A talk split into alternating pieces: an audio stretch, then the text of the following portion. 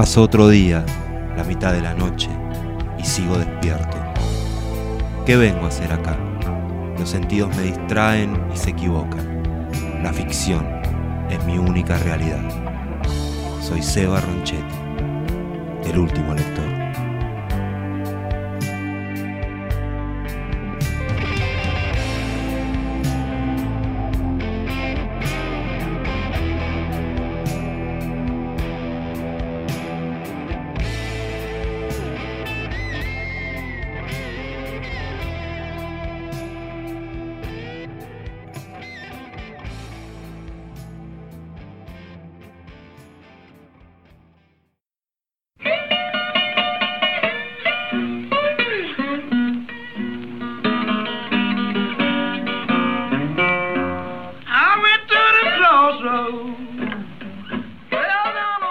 Esta noche, en el último lector, presentamos al escritor norteamericano William Goshen. Vamos a leer completo su magnífico cuento La misma sangre. William Goshen es un gran escritor del sur norteamericano, de lo que se denominó el gótico sureño, junto con escritores de la talla de William Faulkner o Tennessee Williams. Sin embargo, su obra no ha trascendido de la manera que debiera haberlo hecho por la calidad de la misma. Son cuentos realmente magistrales, cuentos de personajes que viven preguntándose cosas, eh, cuentos que impresionaron mucho en su momento al propio Truman Capote, por ejemplo, que se había hecho profundamente amigo de William Goyen hasta que el propio William escribió una crítica eh, negativa sobre el libro de Desayuno en Tiffany's de Truman Capote y y bueno, a partir de ahí Capote lo consideró un traidor. Pero mucho antes de que esto sucediera, el propio Capote había dicho, no puedo estar más orgulloso de haberte conocido, William. No perteneceremos a estirpes distintas, ¿verdad? Te lo diré, corre por nuestras venas la misma sangre. Y la misma sangre es el cuento que vamos a escuchar a continuación.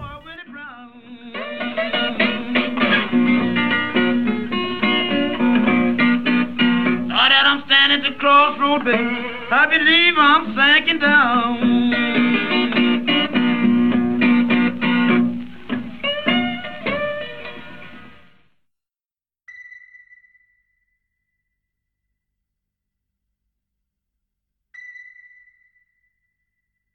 La misma sangre, William Goshen. James fue a quedarse en casa de su primo cuando llevaron a su madre con artritis al hospital. Los dos tenían catorce. James era rubio, tenía el labio un poco leporino y tartamudeaba. Su primo era moreno y tímido. No tenían mucho en común, solo su misterioso parentesco, un lazo de sangre que respetaban de manera instintiva. Aunque James se burlaba de las costumbres de su primo y se quejaba de que se preocupara demasiado y le temiera a la aventura. James tenía una bandada de gallos de riña, los quería. Los hacía pelear en secreto y sus bolsillos tintineaban con finos espolones de gallo. Sus manos estaban picoteadas de tanto haber andado con los gallos de riña por los pueblos mexicanos. El padre de James se había escapado a San Luis hacía algunos años y su madre, Marcel había entrado a trabajar como costurera en una fábrica de vestidos de la ciudad de Houston. Marcel era rubia, alegre y bonachona, aunque la madre del primo le había dicho a su padre que tenía el mal genio de los ganchos, que había espantado a su marido y que por eso tenía artritis. Cuando iban al hospital a ver a la tía Marcel, el primo le miraba las manos contraídas como garras pálidas contra el pecho y las piernas rígidas entablilladas. El primo blanco de piedad, se quedaba contra la pared, la miraba y la veía atormentada por abusar de su tío, por espantarlo de casa y de su primo James. Cuando lo llevaban a la fuerza, James se quedaba parado al lado de la cama de su madre y la miraba fijamente con un dejo de resignada displicencia. Si ella le hacía preguntas, él balbuceaba respuestas incoherentes. James era un chico misterioso y errante. Le encantaba el bosque de las afueras del barrio de su primo. Allí pasaba días enteros mientras su tía lo buscaba y lo llamaba por teléfono. Su tía llamaba a casa de la abuela, hablaba con una cantidad de nietitos que se pasaban el teléfono uno a otro y finalmente con la vieja abuela sorda que apenas entendía palabra. Pero James no estaba ahí y nadie lo había visto. Una vez, Faye, una de las tías jóvenes que vivían en casa de la abuela, llamó a medianoche para decir que habían descubierto a James dormido bajo las higueras en el corral. Shock, su marido, casi le había disparado antes de que dijese su nombre. Años después, cuando el primo estaba en el secundario, oyó que su madre y su padre hablaban de cómo Faye se había escondido en ese mismo lugar mientras la policía la buscaba en la casa. ¿Por qué? No lo supo. De todas formas, no la habían encontrado. Era un chico salvaje de campo que sus padres habían llevado a vivir a la ciudad de Houston cuando se mudaron ahí desde un pueblito del Camino del Sur. Decía que quería ser cowboy, pero era demasiado tarde para eso. Usaba botas y espuelas, odiaba la ciudad y el colegio, jugaba a solas casi todos los días. El primo admiraba a James, lo creía un héroe osado. Cuando oía a su madre y su padre que discutían por James a la noche después de irse a la cama, su ternura por él crecía y crecía. Es como todos ellos, la madre acusaba al padre. Son mis parientes, decía el padre con dignidad mas él es mi hermana. Entonces, que a James lo cuide otro familiar, que lo cuide Faye, yo simplemente no puedo manejarlo. Pobre James, pensaba el primo, pobre James, sin hogar, no tiene a otro amigo más que a mí. Una tarde James propuso que fueran a ver unos gallos de riña corniche en una granja en las afueras de la ciudad. El primo no le dijo nada a su madre y se escabulleron contra su conciencia. Hicieron dedo hasta la granja por la autopista con Roe. Había un hombre parecido a un gallo sentado descalzo en una casita maltrecha. Tenía pies de gallos, flacos y con los talones hacia afuera y pelo plumoso. Su esposa era gorda y vulgar. Ella también estaba descalza. Se quejó porque el primo estaba ahí. Dijo, Chuck, vas a meterte en problemas. Pero Chuck le pidió al primo que fuese con él al gallinero para ver sus gallos cornillos. Las aves lustrosas estaban en el corral, cada una en su casilla. Algunas tenían cicatrices blancas alrededor de sus ojos de joya. Más allá del gallinero estaba el pantano liso y lluvioso de Texas del Sur bajo una red de niebla gris. La triste sensación posterior a la lluvia absorbía al primo. Esto, sumado a la falta cometida por los gallos de riña y la culpa por haber huido de casa, lo hacía sentir mudo y asustado no quiso entrar en el gallinero, se quedó afuera y vio a James y a Chuck que espoleaban a los gallos. Oyó que Chuck hablaba de su bravura. Después el primo oyó a James que preguntaba por el precio de un gallo azul con estrellas en el pecho. 15 dólares, dijo Chuck, y eso que vale mucho más. Pelea como una fiera. Para su sorpresa, el primo oyó que James decía que iba a quedarse con el gallo azul. Lo vio sacar unos billetes de bolsillo y separar 15. Cuando se iban oyeron a Chuck y su mujer que peleaban en la casita. Fueron a la autopista para hacer dedos. James se acomodó el gallo azul dentro de la leñadora y le habló con calma, con los labios tartamudos contra el inquieto y magnífico ojo de rubí del gallo. Pero, ¿dónde vamos a guardarlo? preguntó el primo. En casa no podemos. Conozco un lugar, dijo James. Este corniche va a ganar mucho dinero. Pero tengo miedo, dijo el primo. Siempre estás con miedo, dijo James con una sonrisa tierna y burlona. Le susurró algo más a la punta negra que se salía de su chaqueta como una espuela de ébano. Al rato, una camioneta se detuvo para levantarlos. Los llevó directo a Houston Heights, donde James dijo que se bajarían. James dijo que iban a lo de su abuela. Su abuela y su abuelo se habían mudado a la ciudad a una casa grande y en ruinas, desde el pueblo ferroviario de Palestine, Texas. Habían llevado con ellos a toda una familia, siete niños crecidos, más los hijos de sus hijos. Al tiempo, el abuelo se había ido, a nadie parecía importarle a dónde. La casa era como una gran pensión, gente en cada habitación, la abuela meciéndose, sorda, encorvada y arrugada en el comedor. En la casa había olor a moho, igual a como olía la abuela. En el corral trasero había unas higueras cargadas de higos violetas y bajo los árboles había un lugar secreto, una cueva húmeda que tenía olor a selva. Era el escondite de los chicos de la casa, de los mirlos que buscaban higos y de los gatos que acechaban a los pájaros. James le dijo algo al primo que ese era el lugar para ocultarse con el gallo Cornish. Le dijo al gallo que tendría que quedarse tranquilo por una noche y le sopló un chistido. Los primos llegaron a casa de la abuela con su galería de madera hundida y sus ventanas sin cortinas que tenían bajas algunas persianas. La puerta principal estaba abierta y el mosquitero entornado se balanceaba. En el corral delantero que estaba mojado, había papeles y latas esparcidos. Dos de los nietos estaban sentados juntos y tranquilos. Eran Jack y hermanita. Su madre divorciada vivía ahí con la abuela.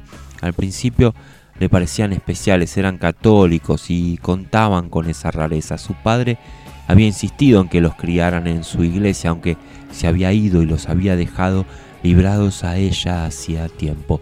Al primo le parecía que los habían abandonado en esa fe que nunca podrían cambiar.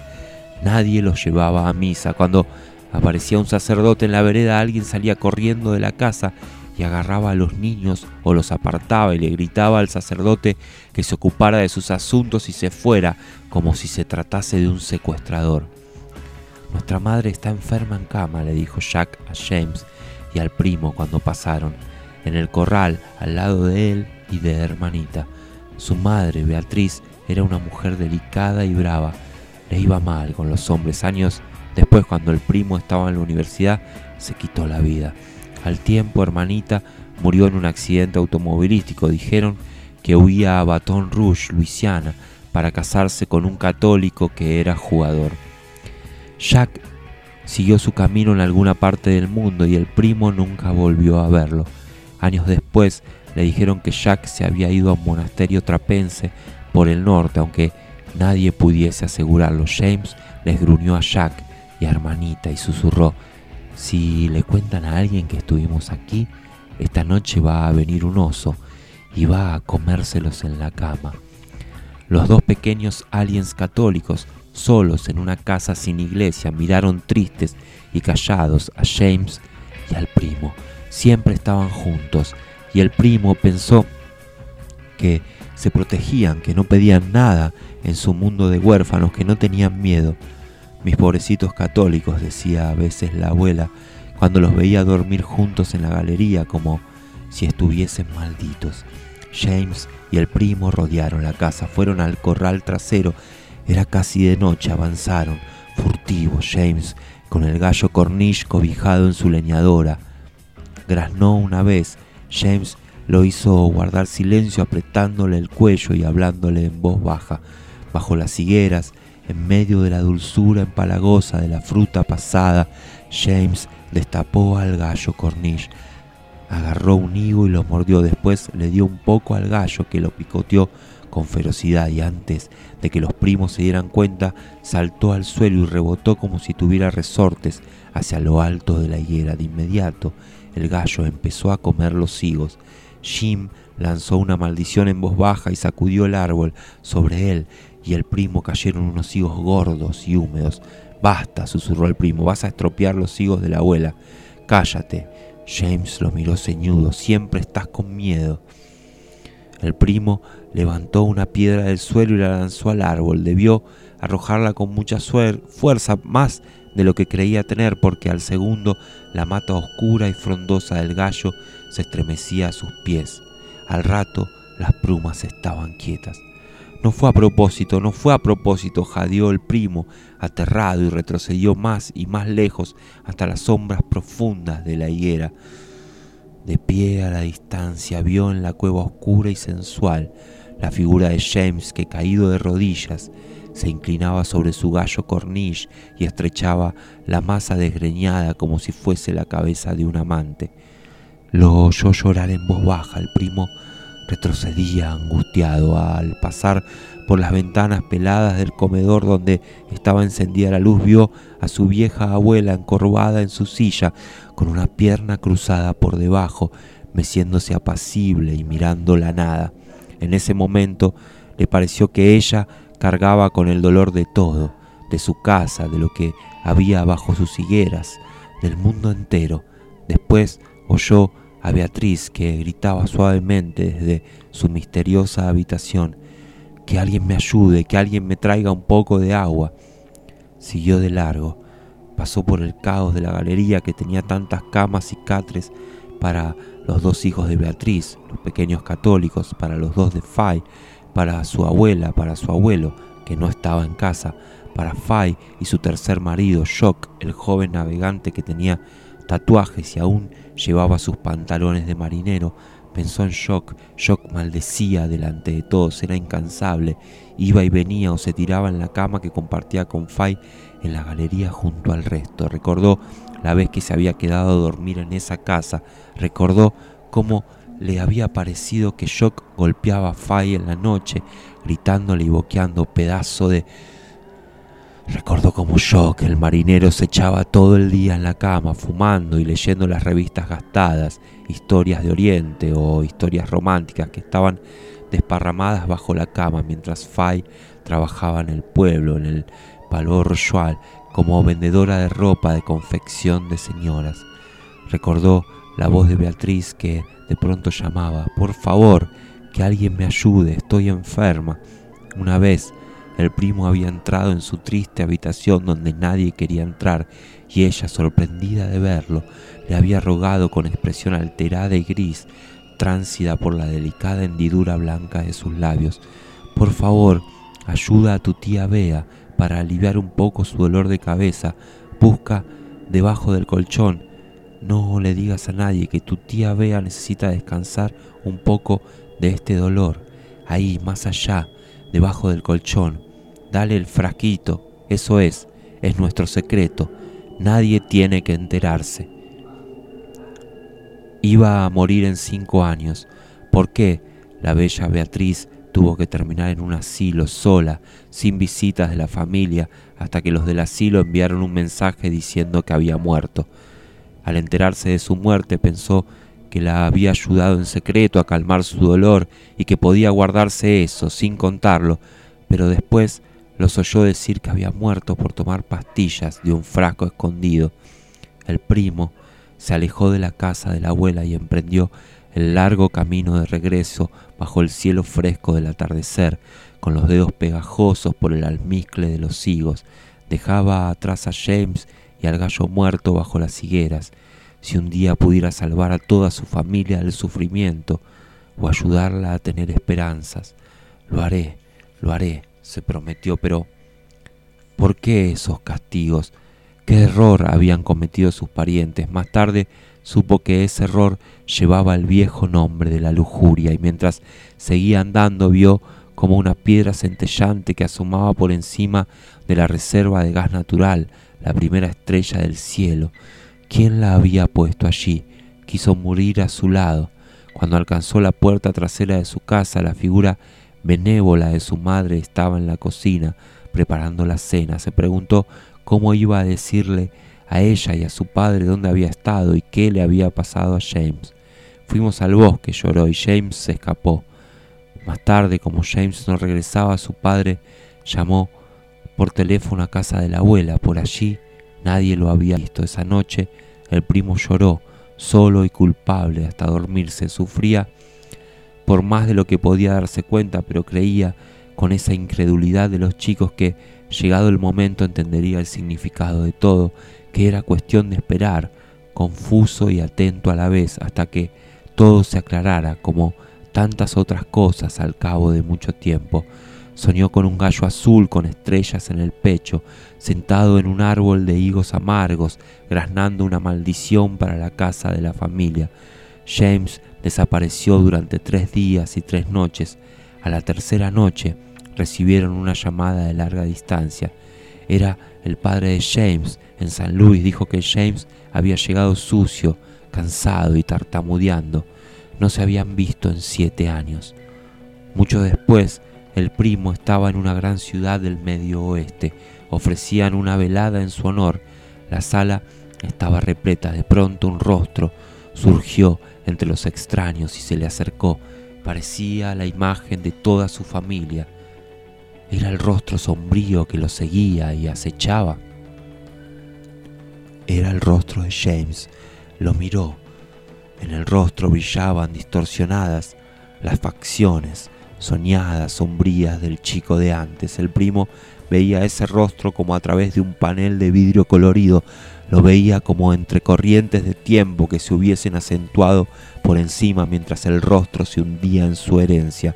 James tenía algo para decir, se le notaba en el rostro, pero el primo nunca supo qué era porque alguien lo hizo girar para darle la mano y, y felicitarlo, alguien importante, y él quedó de espaldas a James. Cuando finalmente giró, pesado como una piedra, como si girase para mirar el rostro de su propia pena secreta, James se había ido. Los primos nunca volvieron a encontrarse.